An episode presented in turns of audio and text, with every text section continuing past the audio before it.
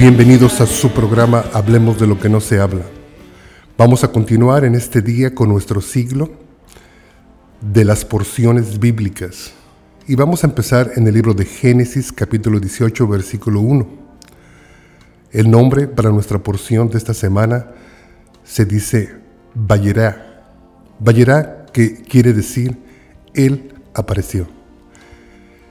Y cuando nos damos cuenta en la versión Reina Valera, nos relata cuando el Señor visitó a su siervo Abraham.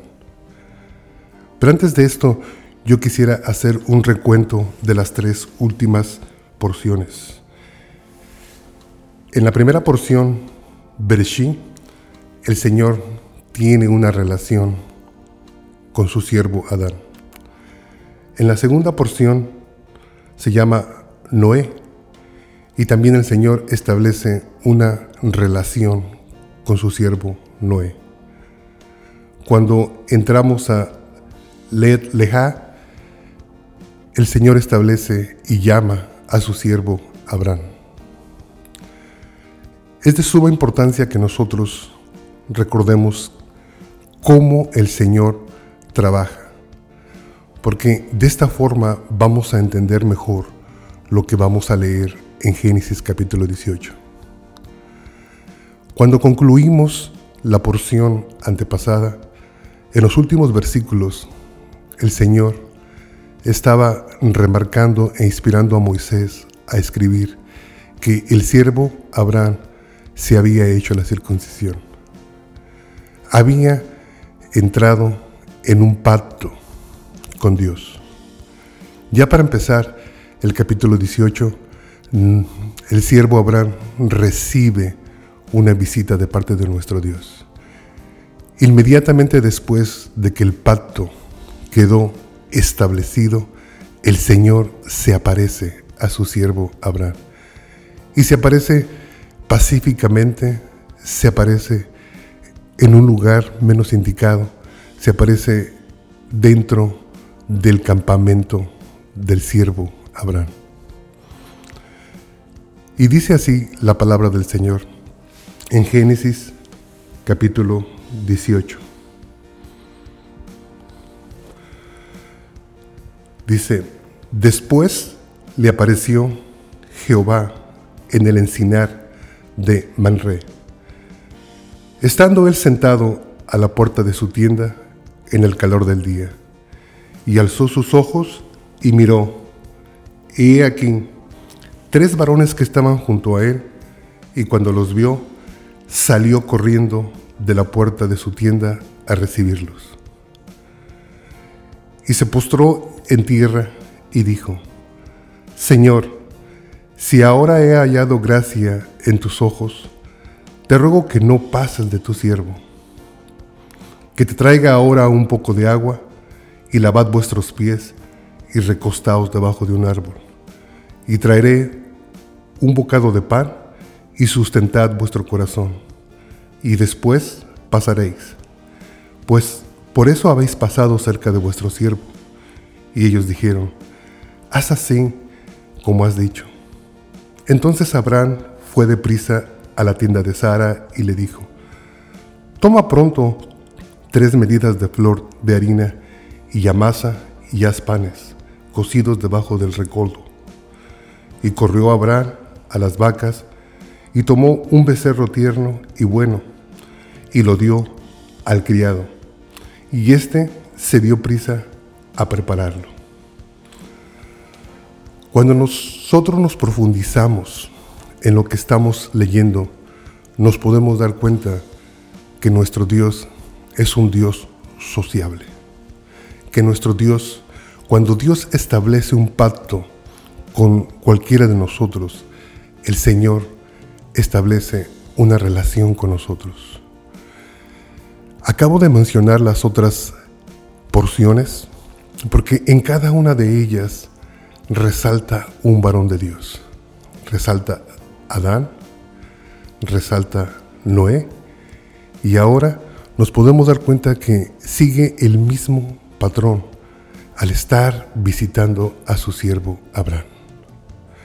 Nuestro Dios nos ha hecho seres sociables. Es ahí donde la iglesia constantemente nosotros repetimos que es de suma importancia que nosotros establezcamos una relación con nuestro Dios. Cuando leemos esta porción se me viene a la mente en los Evangelios en Juan capítulo 21, cuando el mismo Señor Jesús se aparece a sus discípulos. Dice así Juan capítulo 21, después de esto, Jesús se manifestó otra vez a sus discípulos junto al mar de Tiberias y se manifestó de esta manera. Estando juntos Simón Pedro, Tomás llamado el Dídimo, Natanael, el de Caná de Galilea, los hijos de Zebedeo y otros de sus discípulos, Simón Pedro les dijo, voy a pescar. Y ellos dijeron, vamos nosotros también contigo. Fueron y entraron en una barca y en aquella noche no pescaron nada.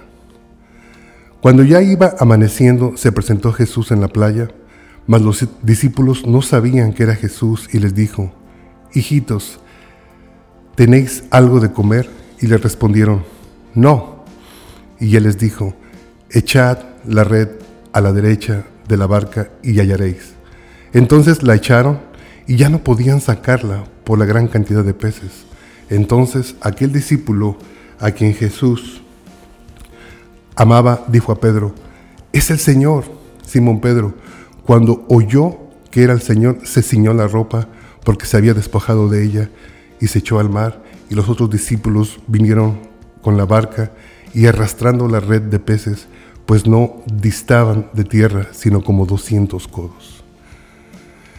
Aquí nos podemos dar cuenta que se repite una vez más el mismo patrón que se estableció en las porciones del principio en el libro de Génesis. El Señor viene amablemente y viene a comer con sus discípulos, viene a socializar con sus discípulos, viene a hacer lo que ha hecho desde el principio, viene a tener comunión con sus discípulos, viene a motivar a sus discípulos, viene a continuar el discipulado que él había iniciado con ellos en su vida. Es ahí donde nosotros podemos deducir que el Señor tiene un enorme deseo de acercarse a cada uno de nosotros. Y siempre lo hace de una manera pacífica, siempre lo hace de una manera sociable, porque en el fondo eso es lo que el Señor quiere hacer con nosotros. Quiere que nosotros nos relacionemos con Él. Cuando entramos en el Nuevo Testamento, el siervo Santiago hace algo para remarcar en nuestras mentes, en nuestras conciencias, cuál es el propósito del pacto en el cual hemos entrado. Y dice así el libro de Santiago en el capítulo 4, en el versículo 8, y dice, acercaos a Dios, y Él se acercará a vosotros.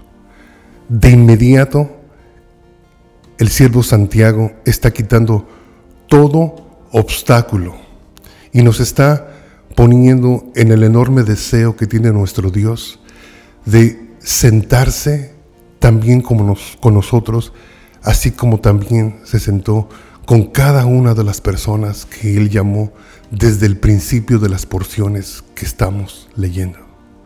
Porque en realidad ese es el fundamento de nuestra fe. El fundamento de nuestra fe es que nosotros no temamos a Dios en una manera en la que pensemos que Dios no se quiere acercar o relacionar o conectar con nosotros. Lo que la palabra nos está diciendo, nos está invitando a que nosotros tomamos el tiempo para poder acercarnos a Él. Y como consecuencia de nuestro acercamiento a Él, Él se acercará a nosotros. Porque eso es lo que la palabra de Dios está estableciendo. Que cuando nosotros tenemos la capacidad de romper estas barreras, Dios tiene la capacidad también de acercarse a nosotros porque eso está en su corazón. Pero muchas de las veces no nos damos cuenta cuáles son las cosas que nos detienen. Porque si yo regreso a Santiago, en el mismo capítulo, en la versión Reina Valera, tiene como subtítulo La amistad con el mundo. Acabo de sustraer el versículo 8, pero si me regreso al 1, podemos entender por qué Santiago remarca y por qué Santiago le recuerda a la iglesia que nos debemos de acercar a Dios y Él se iba a acercar a nosotros. Pero también remarca algo mucho, muy importante. Remarca que hay un obstáculo. Como subtítulo dice en el capítulo 4 de Santiago, dice la amistad con el mundo. Y dice así, ¿de dónde vienen las guerras y los pleitos entre vosotros? ¿No es de vuestras pasiones, las cuales combaten en vuestros miembros? Codiciáis y no tenéis, matáis y ardéis de envidia, y no podéis alcanzar. Combatís y lucháis, pero no tenéis lo que deseáis, porque no pedís, y cuando pedís, pedís mal. Pedís y no recibís, porque pedisteis mal, para gastar en vuestros deleites. Oh almas adúlteras, ¿no sabéis que la amistad del mundo es enemistad contra Dios? Cualquiera pues que quiera ser amigo del mundo, se constituye a sí mismo enemigo de Dios. ¿O pensáis que la escritura dice en vano, el Espíritu que Él ha hecho morar en nosotros nos anhela celosamente? Pero Él da mayor gracia. Por eso dice, Dios resiste a los soberbios y da gracia a los humildes. Sometéis pues a Dios, resistir al diablo y Él huirá de vosotros. Y repito, acercaos a Dios y Él se acercará a vosotros. Pecadores, limpiad las manos y vosotros los de doble ánimo, purificad vuestros corazones. Afligíos y lamentad y llorar. Vuestra risa se convertirá en lloro y vuestro gozo en tristeza. Humillaos delante del Señor y Él os exaltará. Después de leer estas tres citas bíblicas, podemos sacar una preciosa enseñanza. En Génesis capítulo 18, el Señor se aparece a su siervo Abraham y se aparece en son de paz. Y Abraham muy astutamente le ofrece al Señor un platillo, le ofrece lo mejor que él tiene. Cuando nos damos cuenta, brincamos al los evangelios. Y Jesús de la misma forma, después de resucitar, se acerca a sus discípulos y se acerca en una playa, en el mar de Tiberias. Y hace exactamente lo mismo que hizo con Abraham. Se acerca para socializar, se acerca para comer, se acerca para platicar, se acerca para convivir. Cuando llegamos al Nuevo Testamento, nos podemos dar cuenta que el patrón continúa aún hasta nuestros días. El Señor quiere que nosotros estemos cerca de Él y nos da la esperanza que si nosotros nos acercamos a Él, Él se va a acercar a nosotros.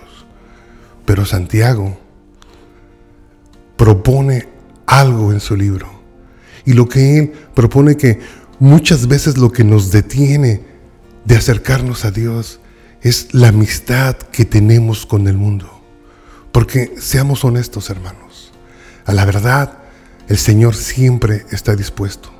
Pero muchas veces todos los compromisos que nosotros tenemos con el mundo no nos permiten hacer tiempo para recibir al Señor como Él se merece. El siervo Abraham hizo el tiempo para detener todo lo que estaba haciendo para poder así agasajar al Señor como Él se merece. Jesús se acerca a sus discípulos y los discípulos dice que se ciñen su ropa y una vez más se avientan al mar y corren hacia la playa para estar con Él. Y nosotros debemos hacer lo mismo. Nosotros tenemos que desarrollar nosotros la capacidad de dejar todas las cosas que nos atan para estar con el Señor. Constantemente yo debo de decir que la oración debe de ser una venida de dos caminos, donde no tan solo ministremos a Dios, pero permitamos que Dios nos ministre a nosotros. Que no tan solo debe de ser un momento en el cual nos ponemos a pedir por todas las necesidades que tenemos en nuestro diario vivir, pero donde también podamos empezar a saborear de la presencia de Dios y esa presencia de Dios empiece a sanar en nuestras vidas todo lo que el mundo a veces causa, todo el daño, toda la frustración, todo el estrés que trae a nuestras vidas. Yo creo que si podemos entender la porción para esta semana, lo único que yo deseo que se quede bien claro en nuestras vidas es que el Señor está dispuesto. El Señor está dispuesto a recibirnos. ¿Por qué? Porque hemos entrado en un pacto con el Señor. De la misma forma que Génesis capítulo 16, antes que el Señor apareciera a Abraham, dice que Abraham obedientemente se circuncidó, obedientemente entró en pacto con el Señor. Yo pienso que de la misma forma nosotros tenemos que circuncidar nuestro corazón, tenemos que hacer esa decisión y tenemos que regresar una vez más nuestra preeminencia y que esa preeminencia sea esa relación que debemos de tener con el Señor. Porque también la palabra nos dice en el libro de Santiago que esa es una de las razones por la cual el Espíritu de Dios mora en nosotros y también no tan solo que mora en nosotros, pero dice que nos anhela celosamente. El Espíritu de Dios quiere no tan solo hacer un tabernáculo en nuestros cuerpos, pero seguramente lo que quiere es que tengamos una relación a través de Él para con el Señor. Y eso yo creo que ese es el mensaje que nosotros queremos traer específicamente en esta semana. En esta semana donde entramos a la cuarta porción y donde queremos remarcar la importancia de tener una relación con el Señor. Pues vamos a continuar en este día porque Desafortunadamente vivimos en tiempos tan difíciles y vamos a concluir nuestro programa siempre intercediendo por Israel. Y te decimos así, Señor, te damos gracias en este día por todo lo que tú haces. Señor, queremos insistir, Señor, para que tú traigas solución a lo que está sucediendo, Señor, allá en Israel. El mundo en el que vivimos, Señor, se está dividiendo. Señor, podemos ver ya las consecuencias de esta guerra, Señor. Precisamente me estaba yo enfocando en las noticias y hay una manifestación increíble de palestinos en Rusia donde no dejan que personas de Israel que acaban de llegar a Rusia desembarquen. No los dejan bajar, no quieren que pisen Rusia y eso es una manifestación de lo que podemos empezar a ver de aquí en adelante. Señor, te pedimos por la paz de este planeta que tú nos has dado, Señor. Te pedimos perdón, Señor, por el poco interés que muchas veces ponemos para estar contigo. Y nosotros precisamente, Señor, los que nos llamamos los mesiánicos, Señor, los que creemos, Señor, que el mesianismo es una parte más elevada de nuestra relación contigo, Señor. Yo te pido, Padre, que tú levantes un despertamiento en nosotros. En nosotros que, que podamos, Señor, no recordar, perdón, que no olvidemos lo que predicamos, que no olvidemos a lo que tú nos has llamado, Señor. Que esa relación quede totalmente grabada, Señor, en nuestras mentes. Y como yo le decía a mis hijos, Señor, este fin de semana yo les decía, qué importante es que nosotros entendamos la última porción antes de cerrar el libro de Malaquías, antes de entrar al Nuevo Testamento, donde yo les explicaba que la palabra dice que el Señor iba a poner el corazón de los padres sobre los hijos y el corazón de los hijos sobre los padres, dándoles referencia que en este tiempo el Señor iba a levantar los corazones de los hijos, nosotros los que somos hijos de Abraham de acuerdo a la fe, que iba a poner en nosotros esa misma reverencia, esa misma ansiedad, esa misma necesidad que Abraham tenía de socializar con nuestro Dios. Señor, yo te pido, Señor, por toda la iglesia mesiánica, te pido por toda la iglesia evangélica, Señor, que tú nos enseñes a apartarnos de este mundo, que tú nos enseñes a consagrarnos, Señor, para ti. Que, Señor, que no descuidemos esa relación, que no descuidemos cuando tú estás cerca de nosotros, cuando tú nos estás invitando, Señor, a convivir, cuando tú nos estás invitando a socializar, cuando tú, Señor, vienes para sanarnos, cuando tú, Señor, vienes para desestresarnos, cuando tú, Señor, vienes para enseñarnos un camino más excelente. Y ese camino más excelente, Señor, es esa relación que debemos de tener contigo, Señor. Todo esto te lo pedimos, Señor, en el poderoso nombre de Yeshua HaMashiach, Señor.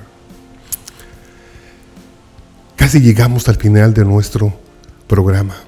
Hermanos, nosotros les queremos hacer la invitación a que si usted tiene alguna pregunta, usted se pueda comunicar con nosotros. Nosotros estamos detrás de las, de las líneas esperando las llamadas. Mi teléfono es el 214-212-7676. Y recordemos, hermano, que la porción de este día es el establecer una relación constante con nuestro Dios. Hermano, rompamos todo compromiso que tenemos con el mundo. Hermano, redireccionemos nuestra vida. Hermano, escudriñemos nuestros corazones. Hermano, escudriñemos nuestras prioridades. Hermano, podemos darnos cuenta que de nuestra relación con el Señor dependen todas las peticiones que ponemos constantemente delante de su altar. Porque el libro de Santiago nos dice que a veces pedimos y pedimos mal, a veces pedimos y pedimos solamente para nuestros deleites mundanos. Es donde nos recuerda que estamos desalineados de la voluntad de Dios. Pero cuando nosotros podemos venir y podemos venir y arrepentirnos y podemos venir y purificar nuestros corazones, el Señor se acerca a nosotros porque nosotros nos estamos acercando a Él. Que Dios te bendiga y nos vemos el día de mañana. Amén.